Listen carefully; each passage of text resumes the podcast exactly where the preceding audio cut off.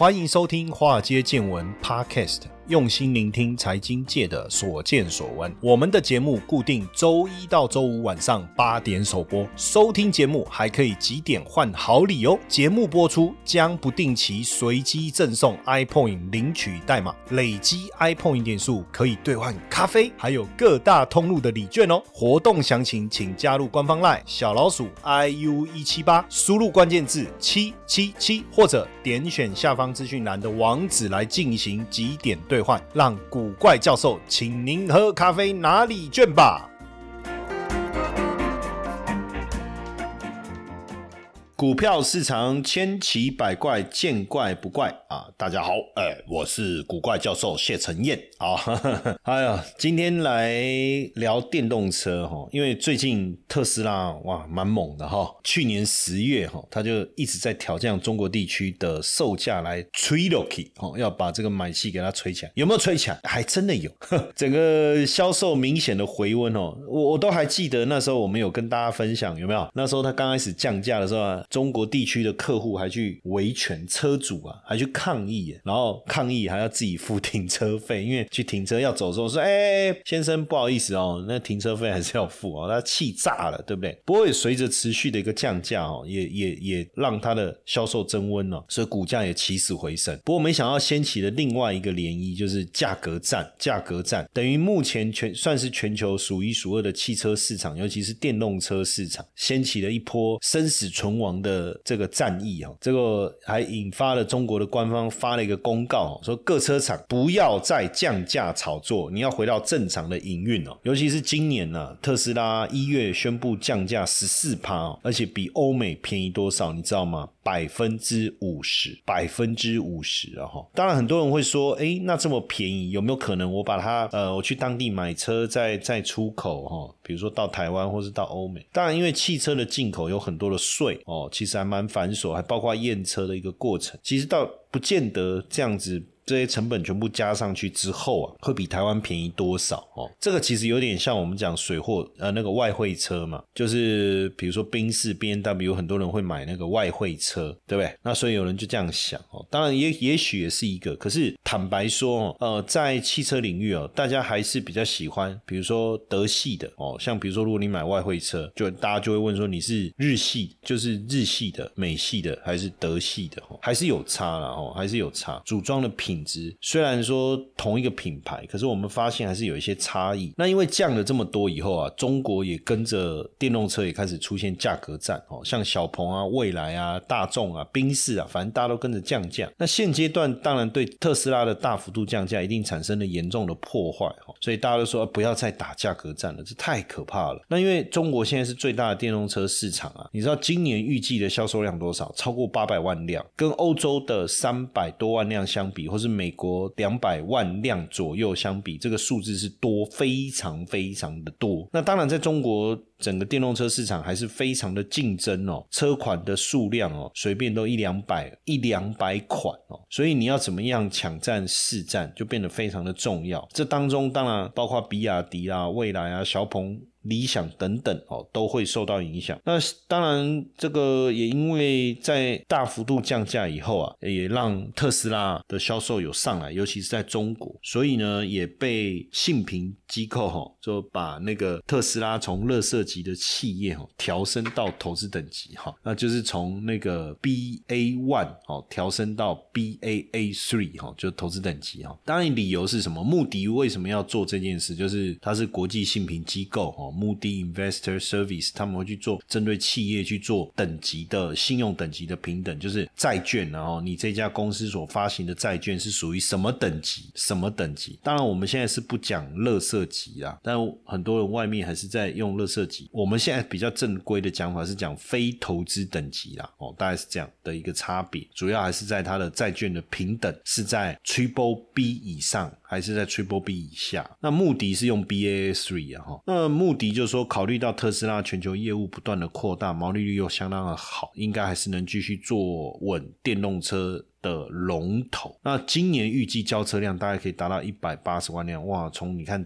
去年是一百三十万辆，在之前将近一百万辆，就一路这样是持续的一个成长。当然，特斯拉的信用平等脱离了乐色级，对他来讲当然也会很有帮助哦，进入到投资等级。那包括在中国的这个销售量大幅度的提升了，也是一个也是一个原因哦。那不过特斯拉在中国掀起的价格战了哈，因为呃有些车款哦，可能比美国或欧洲还便宜百分之五十，这这便宜的幅度也太大了哈。那从去年十月这样一直降下来，这个当然这这样的一个砍价，竞争对手也没得选哈，所以你看小鹏啊，未来这些连连宾士、福斯都跟着降价哦，宾士的电动车也跟着降价，或福斯、福特也是一样哦，反正都跟着降，所以这个真的是一个大洗牌，所以会不会有一些厂商跟着倒闭？或许。哦，可能啊，甚至连比亚迪都减班了，哦，砍了三分之一的生产数量，就他们的员工，据据说深圳的员工从三班减为两班了，然后他们西安厂从呃员工从一个礼拜五天砍为四天，其实都都这个部分肯定都是有受到这个特斯拉降价的一个影响哦。那魏小李公布去年整个财报，未来汽车亏损了一百四十四亿。哦，人民币那理想是亏了二十亿人民币，小鹏是亏了九十一亿人民币了哈。所以其实基本上你这样看起来，就是到底谁能烧钱烧的最久？因为不像说特特斯拉有在赚钱，那你看魏小李这些都还在赔钱，那市占率又在持续下滑的情况下，说实在，面对了特斯拉降价的价格战，未来汽车是说未来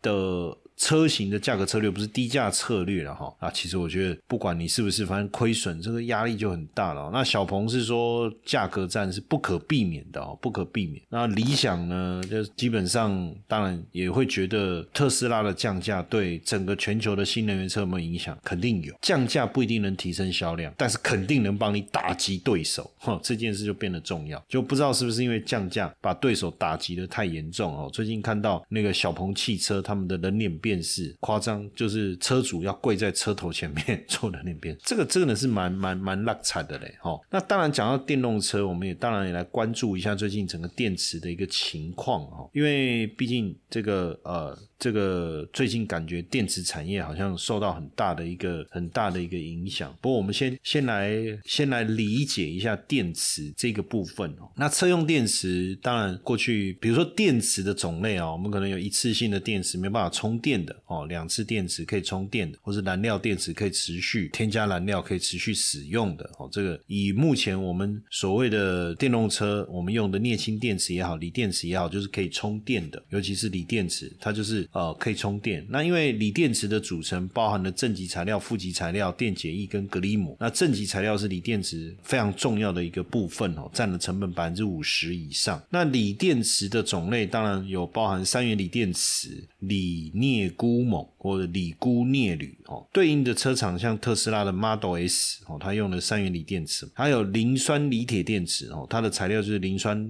铁锂哦，磷酸铁锂电池。那体积大，能量密度小。那目前像呃，Model 三啊，Model Y 啊，采用就是这个部分。那这个是市场上，当然你就发现说锂的。不管哪一种电池哈，不管是三元锂电池，还是磷酸铁锂电池，还是锂锰电池，基本上锂的材料好像变得呃非常非常的重要哦，锂的材料变得非常的重要。那就电池的这个产业链来讲哦，最上游的就是原材料哦，像是金属矿钴啊、镍啊、锰这些，再来是中游是电池材料，最上游是原材料，包括石墨矿都是哈。那中游的部分就是电池材料，像正极材料、负极。材料、电解液、隔离膜等等。那中下游就电池芯，电池芯的制造、电池的组装，到最下游就是电动车，就品牌啦，品牌厂。那电池的材料大部分都是金属矿制成的，尤其是负极材料部分还需要石墨矿哦，还需要石墨矿。所以真正的最上游应该就是这些金属矿的来源吧？哦，来源。那这些金属原料属于自然资源哦，属于天然资源。比如说像锰，就是来自于南非啊、澳洲啊。镍镍就是中南美洲、澳洲、加拿大等等，那钴呢就是澳洲啊、刚果哦，那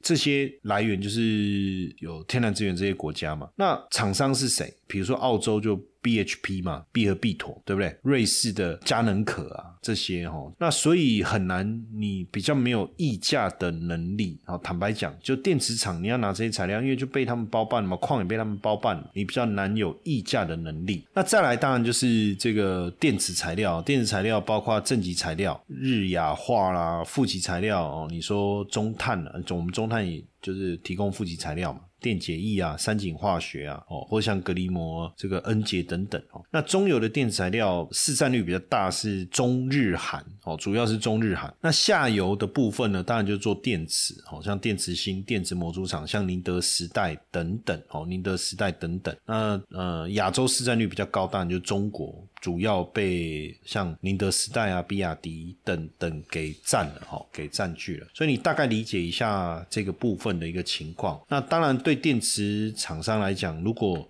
上游材料取得不易的话，那另外一个电池的产业就是回收电池回收这个区块哦，也是现在大家谈的非常关注。简单来讲，就是最近电动车的领域好像有点混乱，那大家也会觉得说，那电动车产业真的还有机会吗？但可是实际上，就电动车这个产业来讲，长期还是看好，长期还是看好。那只是说电池这个区最近的一个状，呃，应该这样讲，就是说电动车。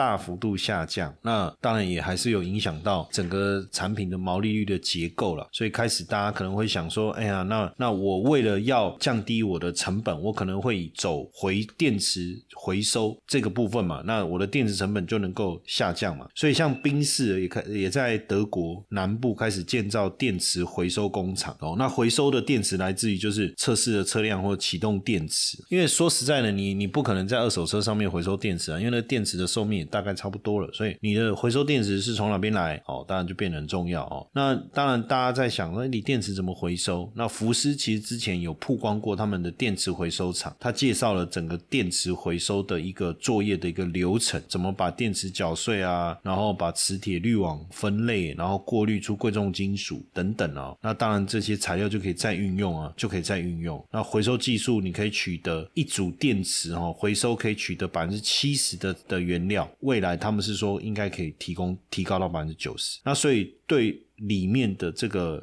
锂电池来讲，当然这就是呃，如果回收能够更高就更好了嘛，你可以降低后续的产品的一个成本，产品的成本。接下来就是我们今天的彩蛋时间，iPhone 历史代码 K 三九六八。那你知道二零二零年除役的电池有几颗？十万颗。到了二零四零年的时候，会有七百八十万吨的电池报废。所以未来电池回收这个概念应该也会变得非常非常的重要。那当然，话说回来，就是说为什么最近感觉上电池领域好像没有很好？我们先看锂锂的价格好了，因为我们刚才讲说电池材料当中最重要是锂的价格。那锂的价格在去年十一月的时候飙高到了多少？六十万，飙高到六十万。那在近期来讲，持续性的修正，已经修正到跌破三十万，现在在二十六万多了哦，所以跌幅是非常的重。跌幅非常的重，那这个我我我我刚才讲的这个价格是每吨哈人民币的报价，但重点就是价格修正的一个幅度非常非常的大哦，超过超过百分之五十。那之前大家就说，因为锂价太高了，对电池来讲它的成本很高。那如果锂价大跌，那成本不是大幅度下滑了吗？那到底应该是好的。实际上，新能源车它的呃就锂电的一个价格，当然一定程度上。上会跟新能源车市场成长的状况绑在一起嘛？所以也很明显可以理解，从去年十一月开始，新能源车市场虽然还在成长，可是成长的力道已经开始减弱了。其实去年九月碳酸锂的价格的涨势就不太正常，到了九月已经供过于求，可是价格还在涨，所以炒作当然是一个比较大的一个原因了哈。那当然，如果厂商生产电池的成本很高，生产成本很高，可是应该说锂的生产成本如果很高，结果李的价格跌太多，不是反而没有没有利润吗？哦，这是一个问题。然后呢，碳酸锂价格暴跌，对锂电池厂商来讲，哎，不对啊，我的成本降了，可是你之前在很贵的时候，因为怕买不到锂嘛，对不对？不是进了一堆锂。哇，那这时候可能会产生什么？我们叫叠价损失嘛。那因此在这个过程中，可能也会导致这个大陆锂电动力电池产业的洗牌啊，哦，洗牌。呃，锂碳酸锂价格的暴跌，哦，其实对锂电池的产业也产生了难以想象的一个影响。因为一般来讲，碳酸锂的价格下跌，应该有助于锂电池企业降低原料成本。结果碳酸锂价格高涨，那碳酸锂成本占了百分之四十嘛。那所以我从碳酸锂的价格从六十万跌到三十万，甚至更低，那我的成本不就下降了吗？那我的锂电池售价不变呢？那毛利应该提升啊，利润应该变好啊。可是怎么会不好呢？不不好呢？其实原因是这样，因为当时碳酸锂价格暴涨，就是因为市场供不应求，所以呃很多的企业为了稳定货源，只好订更多，然后囤积囤积，怕之后呢没有办法顺利的采购到碳酸锂，那甚至就是高价，然后长约锁。定这个碳酸锂的供应了，但没想到就是说价格暴跌。那价格暴跌，第一个长约，那干脆违约算了，那可能违约金嘛。那如果说这个还好，我都觉得还好。如果你当时堆了太多的库存的时候，就很麻烦了。如果你的库存的这个周转率啊太低啊，你没有办法快速的去化库存的时候，一定会产生叠价损失。哦，这个就是一个比较大的一个一个原因，比较大的一个原因了哈。那当然除了这个。部分之外，哈，当然，呃，现在大家开始就对电池厂来讲，他可能要想办法把他的像宁德时代，他自己也想办法掌握矿场嘛。当然，另外一个一个部分，哦，另外一个部分，当然就是说，怎么样让它的锂的销售量能够快速的增温，也就是说，去库存的速度能够快一点，哦。所以，像宁德时代就推了一个。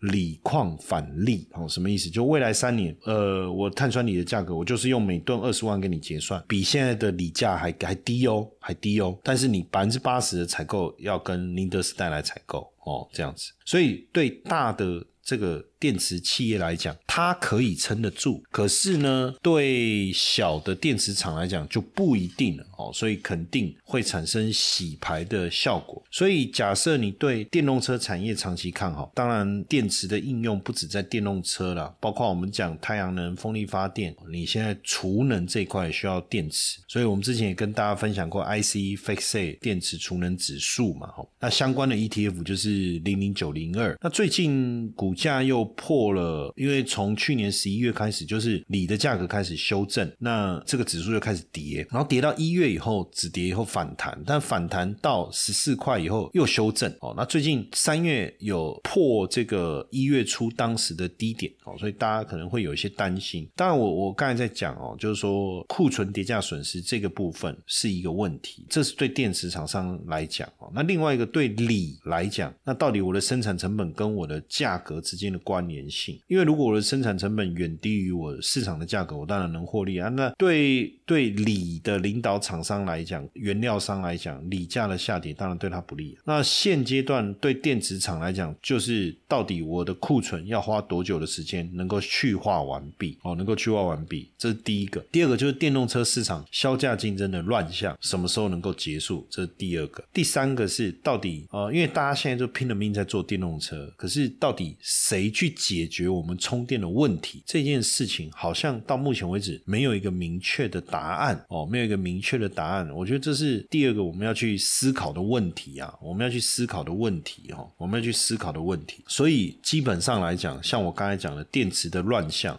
但是大者恒大哦。所以像电池储能指数当中的前十大成分股，包含了三星电管，它是能源电池材料的领导厂商；雅宝是电池原材料锂的领导厂商。那 LG 化学是韩国知名化工厂，宁德时代是车用电池的龙头。那 LG Energy Solution 是第二大电动车电池制造商，还有 TTK，然后有智利化工矿业，也是全球知名的碳酸锂大厂。那还有包括亿维锂能啊、天齐锂业哦，还有赣锋锂业等等哦。那目前来看线图哦，比如说像三星电管好了，实际上它的股价的表现反而我觉得还不错啊。三星电管哦的部分，整个股价目前也站上了月线啊，啊月季线也是多头排列啊。比较麻烦的是。是雅宝，雅宝目前是月季线死亡交叉，然后股价是在月季线之下。这可以理解嘛？因为我刚才讲到的，因为它是锂的领导大厂，那锂价的下跌当然就对它比较不利。那再来是这个 LG 化学，那 LG 化学的股价的表现也不错，看也是月季线是多头排列啊，啊，股价现在也在月线附近呢，所以也 OK。那宁德时代当然比较大的问题，就我在讲电池比较大的问题，就库存。